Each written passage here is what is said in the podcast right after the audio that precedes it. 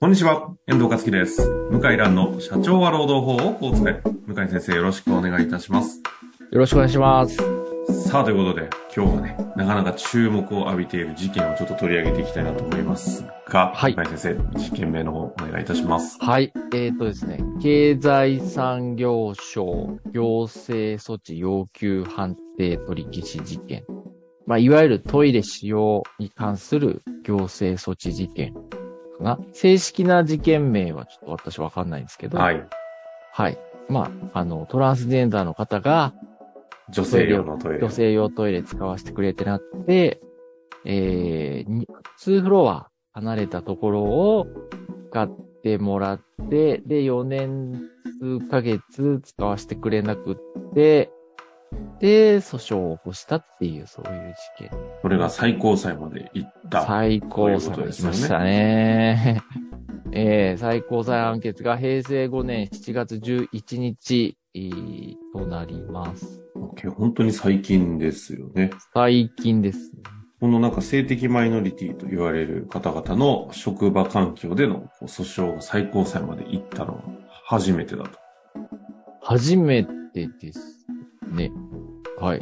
こういうわけ初めてで、でまあ、判決結果も踏まえてね、あの、まあ、く結果だけ見れば、ググったら出てくるんですけども、ちょっとその背景にあるものとかをね、話しながら考えていきたいなと思いますが、まずちょっと事件の概要を一応改めて教えていただけますか、概要はですね、あの、ある、まあ、経済社産業省の、えー戸籍上は男性なんですけども、うんうんうん。えーっと、で性転換手術はしていない。おうだけど、ホルモン剤を注射して、で、医師から診断書。要するに、あの、男性特有の、まあそういう性的衝動とか、性的な、まあ暴力行為だとか、可能性は低いという診断書をもらってる方なんでこういう診断が出るんですね。す。ええ、な、そういう診断があるんですよね。うん。あの、性同一性障害の診断も受けてるんですけども、はい。その性衝動に、だ男性ホルモンの量が大幅にこう、同年代の男性より低くて、ああ。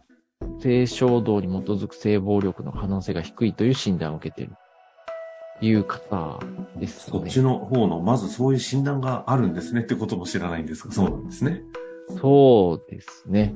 もう平成20年ぐらいから女性として私生活を送って、で、平成21年ぐらいから上司に、まあ、自分の、まあ、そういう性同一性障害を伝えて、ああ、なるで、平成21年に、いい女性の活動の勤務や女性トイレの使用を要望を伝えた。ほど。うん。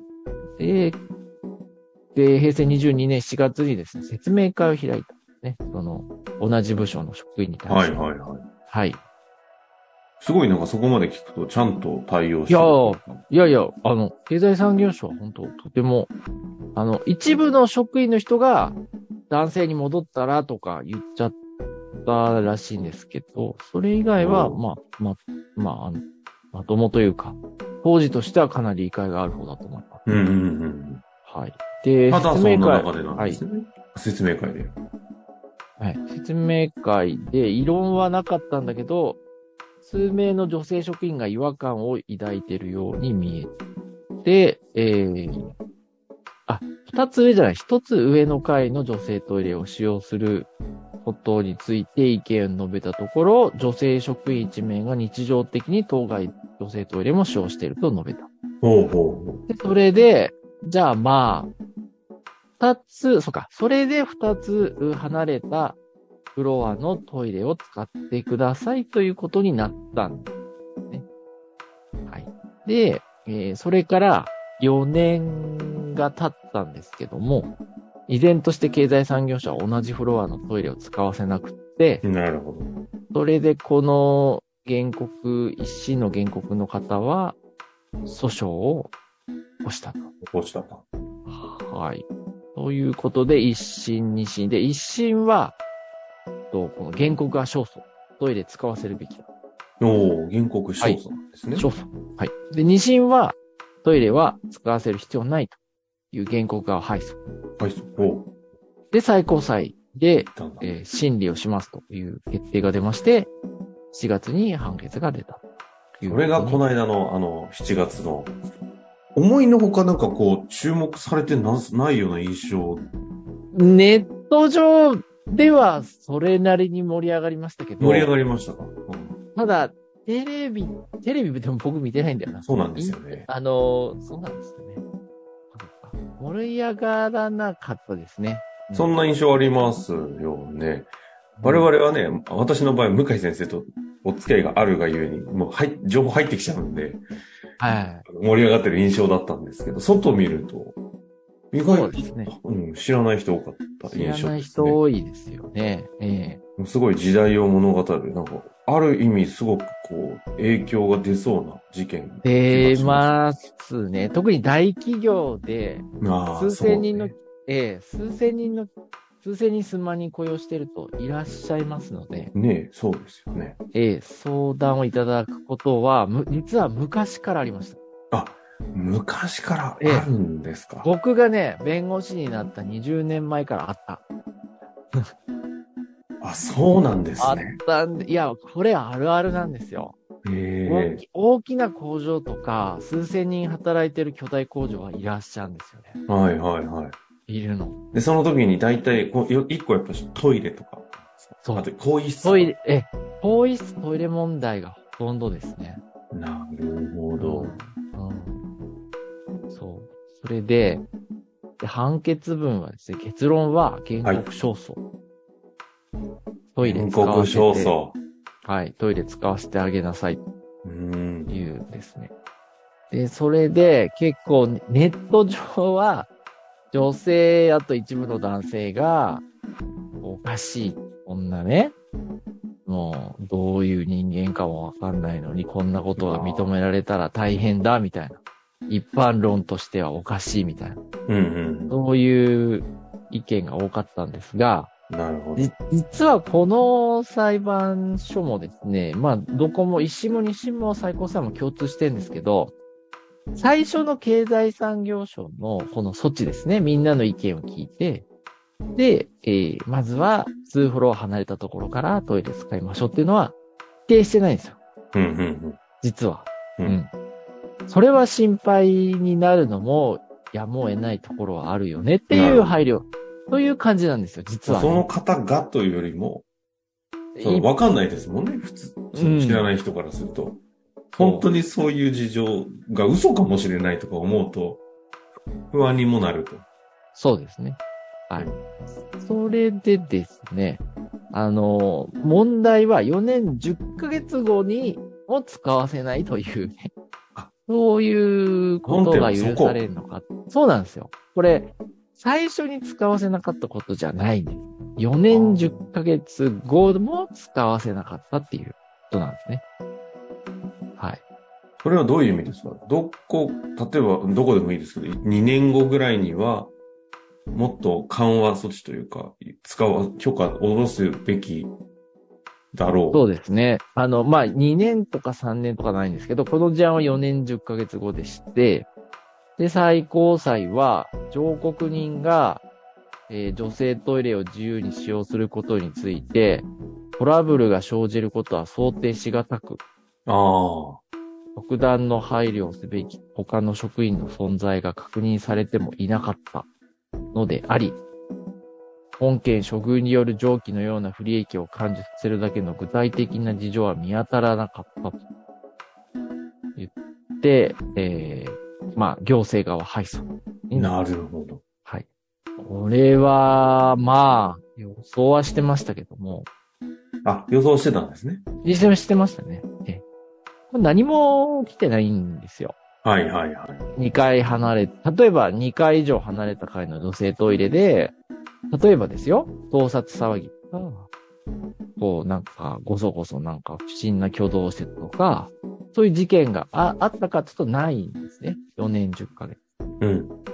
あとですね、これ最高裁なぜか書いてないんですけど、女性更衣室使ってるんですよ、この人。あ、そ、え、そうなんですかそうなんです。で女性更衣室使ってんのよ。ずっと。おう。すごくないですかうん。そこまでちゃんと認めて運用してったんですね。はい。確かに。女なん性で更衣室使って何も起きてない、異論が出てないのに、なぜ認めなかったかっていうのは、私はちょっと疑問で、確かなに。そう思ってしまう。うんこの何かあ原っ、何かあったのかなという気はしないではない。なるほど。はい。非常に。そうか、その辺。でもうそうすると、その、性的マイノリティのこのトランスジェンダーと言われるような方々がトイレに対してどうすればいいかって一概に結論出せる話ではなく、経過措置見ながら何も起きてないっていうと若干もうちょっと緩和していこうとかっていう、結構こう、この判判決をもとに着手業務にこうだみたいなことは結構言えなそうな判決ですね、これ。いや、言えないですよね。うん。個別性がむちゃくちゃ高いんですね。いや、おっしゃる通りですね。ですので、あの、多くのネットの方は読んでないんで、判決文を。おかしいおかしいって言ってたけど、実は最初はちょっと離れたトイレでお願いしますっていうのは、これは、あの、争ってないんですよ。誰も。あ。うん、うん、うんで、経済産業省がこの対応がおかしいとは誰も言ってない。原告も言ってないんです、実は。うん。えでもそうな4年言ってないですよ。これまで、訴えてないか、その。最初の措置について。あ、最初の措置についてはね。うん。 4年10ヶ月経ってんのになぜ使わせないのかっていうことなの。ああ。はこれ、わかんないと思うんですけど、関係そんな悪くなさそうな感じもしますが、4年経っても使わせないことに対して原告側が自ら前、訴え出したんですよね。そうですね。うん。あの、正確には人事院に、僕も知らないんですけど、行政措置の、なんか是正要求っていう、あ土地要求という、まあ、人事院ってところに行って、で、それは認めませんという人事院の、なんか、あ。なるほほどど、ねね。なんだろうな、人事院の判定かな人事院の判定が出て、で、それ不服で訴訟を起こしたっていう流れ。こういうことか。そうなん職場の中での関係でどうっていうよりも、大企業の感じで言うと、道内部署ではまあ話は出てある程度収まってたけど、ちゃんとコンプライアンス室かなんかに人事とかに持ってったらダメって言われても、この絵、もうそうさすがに言うぞっていう話になってったみたいな感じそなんですかうそね、うそう、おっしゃる通り。ああ。いやいや。まあまああ。ま最後にこれまとめとしては、どう、どう受け取ればというところはどうなんですかね。。あ。いや、いやもう、あの、ケースバイケースって い うそうなりますよね、これ。これ、本当に大変申し訳ないんですけど、ケースバイケースで、ただ今回、えーあの、よかった、よかったっていうか、まあ、現実的だなと思ったのは、だから最初、様子見でちょっと離れたところを使ってもらうっていうのは、これは確立したのでやり方として、あと説明、説明会ですね。本人同意のもとで、同じ部署で説明会開いて意見を聞くっていうのも、まあ、やり方としては、オーソドックスになると思いますので、なるほど。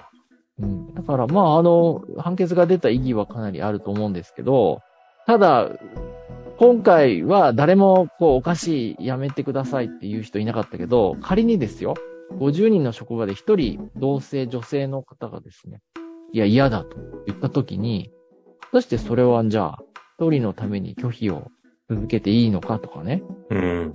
うん。これはあります。そうですよね。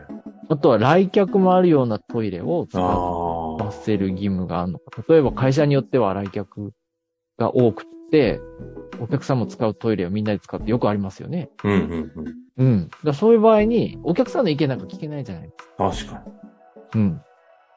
そう。